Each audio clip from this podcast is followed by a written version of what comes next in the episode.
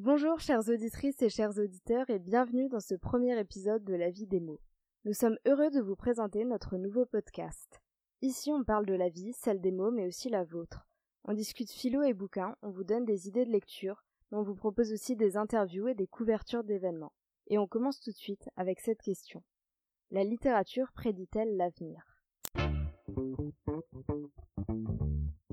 Notre travail devrait être la, la vérification de chaque mot. On peut pas tout savoir en, en philo Emma, elle se fait chier.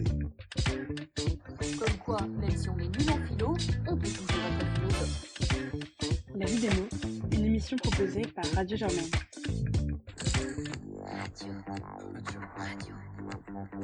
Radio Germaine. J'étais dans le métro et je lisais un livre.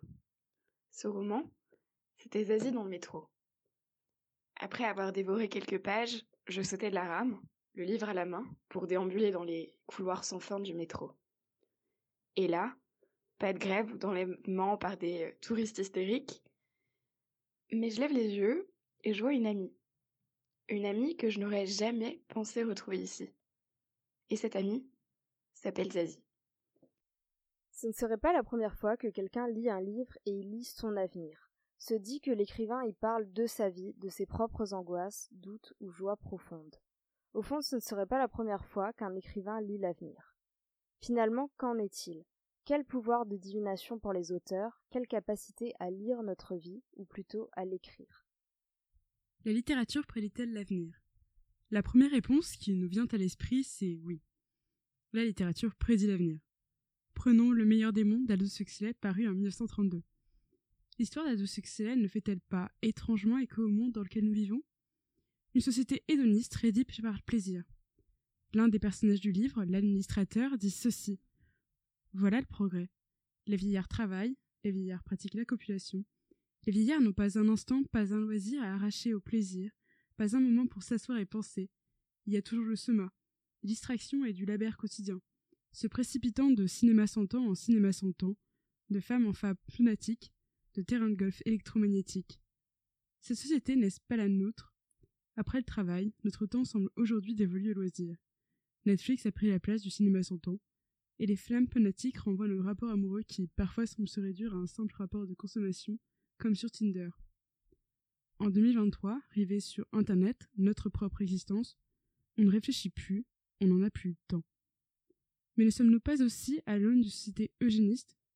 Dans un documentaire sur Arte, George Orwell, Aldous Huxley, 1984 ou Le meilleur des mondes, un rapprochement est fait entre la société eugéniste d'Huxley et la société américaine aujourd'hui. Dans Le meilleur des mondes, les enfants sont créés in vitro et divisés en deux classes. Les alphas, soit l'élite politique et intellectuelle, et les epsilon, soit la classe travailleuse.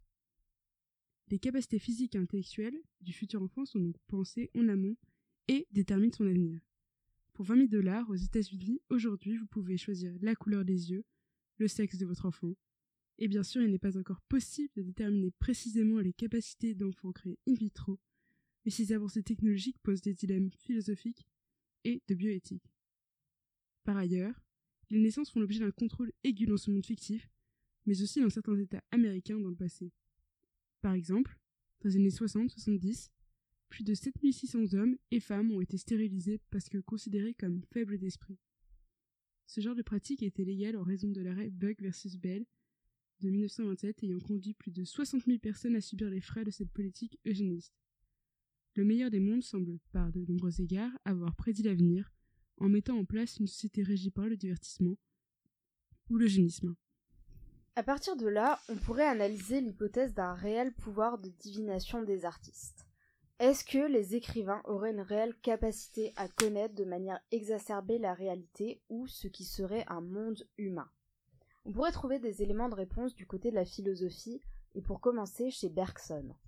Pour lui, l'art a une fonction de dévoilement, dans la mesure où il nous présente une dimension de la réalité qui n'a rien d'utilitaire.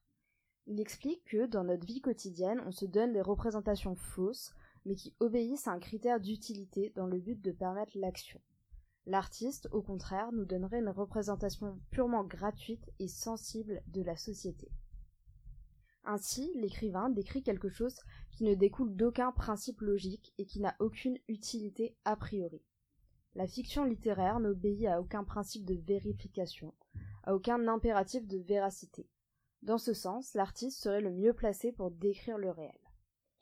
Et dans cette fonction, on pourrait voir un caractère prémonitoire, et on peut le comprendre en se référant à quelque chose que Hannah Arendt explique dans son essai La crise de la culture. Elle définit l'œuvre comme une production destinée à durer. Et euh, en effet, ce n'est pas un bien de consommation qui entrerait dans le processus vital. Autrement dit, l'œuvre n'est pas un bien qui sert directement l'homme, mais plutôt un bien destiné à servir le monde. Pourquoi lire Proust ou Dostoïevski au XXIe siècle? Comment se fait-il que leur personnage ait encore quelque chose à nous dire aujourd'hui? Eh bien justement parce que les œuvres ne parlent pas à leurs contemporains, mais au monde, et en ce sens elles transcendent le temps et l'espace. On pourrait se demander maintenant qu'est-ce qui fait que cette vérité que nous livre l'art ne s'épuise pas, et pourquoi elle est la seule forme de vérité à parvenir à de tels résultats? Alors d'abord, si cette vérité survit au temps et à l'espace, c'est parce qu'il ne s'agit pas d'un savoir à proprement parler. Dans sa conférence sur le métier et la vocation de savant, Max Weber explicite la différence entre l'œuvre d'art et le travail du scientifique, en rappelant que la science est soumise à des paradigmes et au progrès. C'est-à-dire que le travail du savant ne peut pas prétendre durer, il vise toujours à être complété ou dépassé par d'autres. L'œuvre d'art, au contraire, lorsqu'elle est achevée, ne peut pas être surpassée. Elle ne peut pas être rendue obsolète par une autre. Le savoir que nous livre l'art est donc une autre forme que le savoir scientifique et cela en partie parce qu'ils ne visent pas l'explication de phénomènes, mais leur compréhension. Et c'est aussi cette distinction qui explique que l'art soit le seul moyen permettant d'accéder à cette forme de vérité. L'écrivain ou l'artiste se situe dans la compréhension et non dans l'explication donc. Il ne s'en tient pas à un froid examen de ce qu'est l'humanité, de ce que sont les dilemmes qui l'animent. Il fait partie de cette humanité. Il est lui-même torturé par ces dilemmes. Lorsqu'il parle de souffrance ou de joie, il ne fait pas appel à des concepts, mais à une émotion intime qu'il a lui-même éprouvée. Et c'est ce que résume cette phrase de l'écrivain colombien Nicolas Gomez Davila, qui nous dit que le privilège de l'artiste, c'est d'être intelligent sans recourir à des concepts. Toutefois, on peut nuancer l'idée selon laquelle la littérature prédit l'avenir, notamment car notre perception est influencée par un ensemble de biais cognitifs qui nous poussent à généraliser certaines coïncidences. Ces biais cognitifs poussent notre cerveau à établir un raisonnement logique alors que certaines prédictions des auteurs ne sont en réalité que des coïncidences. Le roman Les Voyages de Gulliver, paru en 1735 et écrit par Jonathan Swift, imagine l'existence de deux lunes qui tournent autour de Mars. À l'époque, rien n'indiquait l'existence de ces deux astres, mais plus d'un siècle plus tard, la présence de ces derniers fut confirmée. Toutefois, on ne peut pas faire de ce cas particulier une généralité et dire que la littérature prédit l'avenir. En effet, cela constituerait en une erreur de raisonnement, car on créerait une norme à partir de ce qui n'est vraisemblablement qu'une coïncidence. Surtout que la postérité a plus tendance à retenir les ouvrages qui ont prédit d'une manière ou d'une autre le futur. Cela s'apparente au biais du survivant, c'est-à-dire à la tendance à se focaliser sur les éléments qui ont passé un processus de sélection.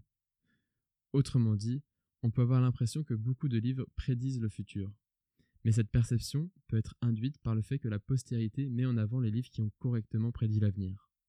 Or, le raisonnement qui nous pousse à dire que la littérature prédit l'avenir se base sur les lectures qu'on a faites et donc notamment sur celles qui ont traversé l'histoire.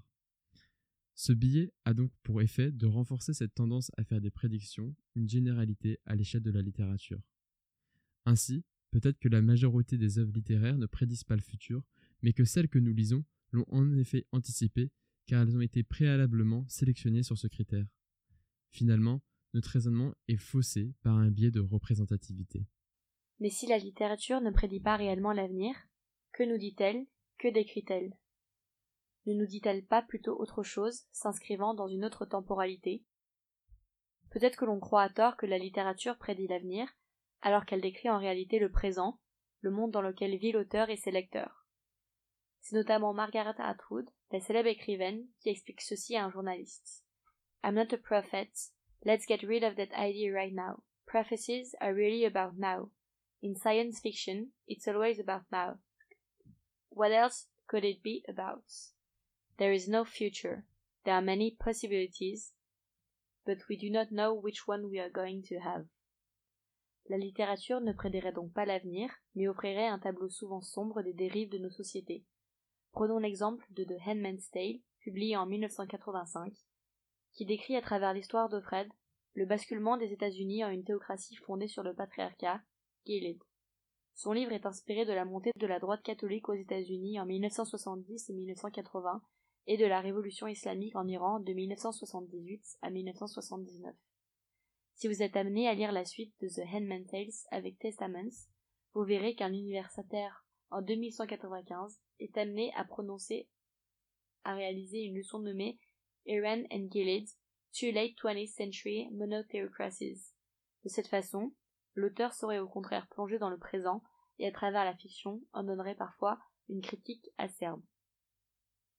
De plus, la dystopie dit moins l'avenir et s'appuie bien souvent sur l'histoire.